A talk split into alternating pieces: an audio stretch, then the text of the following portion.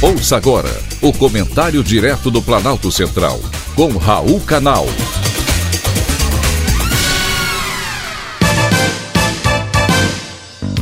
Queridos ouvintes e atentos escutantes. Assunto de hoje: carro ou moto? Todo mundo quer ter um carro.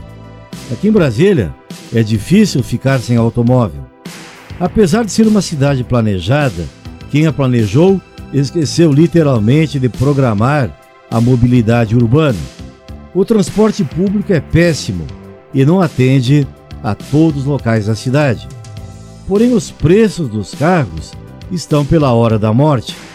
Tanto é que as vendas caíram consideravelmente. De acordo com a Febraban, a comercialização de veículos novos no Brasil, em março, caiu 22,5%.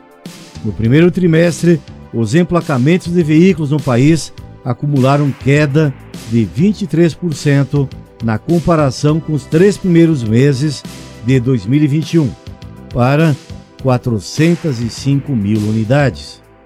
E hoje, mesmo que você tenha dinheiro para comprar um carro, a entrega não é imediata.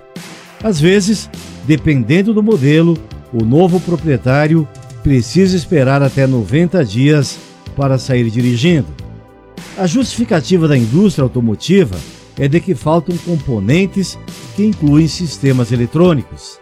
A fabricante de caminhões e ônibus, Mercedes-Benz, foi obrigada a dar 15 dias de férias coletivas para 5.500 funcionários em São Paulo e Minas Gerais, para poder lidar com o problema da falta de peças ainda temos que lidar com a guerra entre a Rússia e a Ucrânia, que deixou muitos consumidores preocupados, especialmente com os preços dos combustíveis, que impacta na decisão de compra dos consumidores de veículos e reflete no desempenho do setor.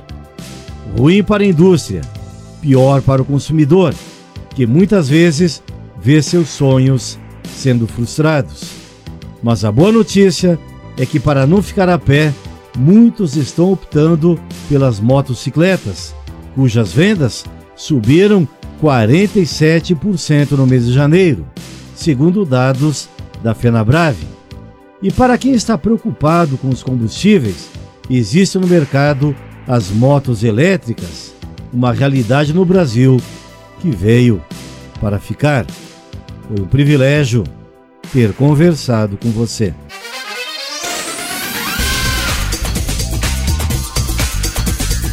Acabamos de apresentar o Comentário Direto do Planalto Central, com Raul Canal.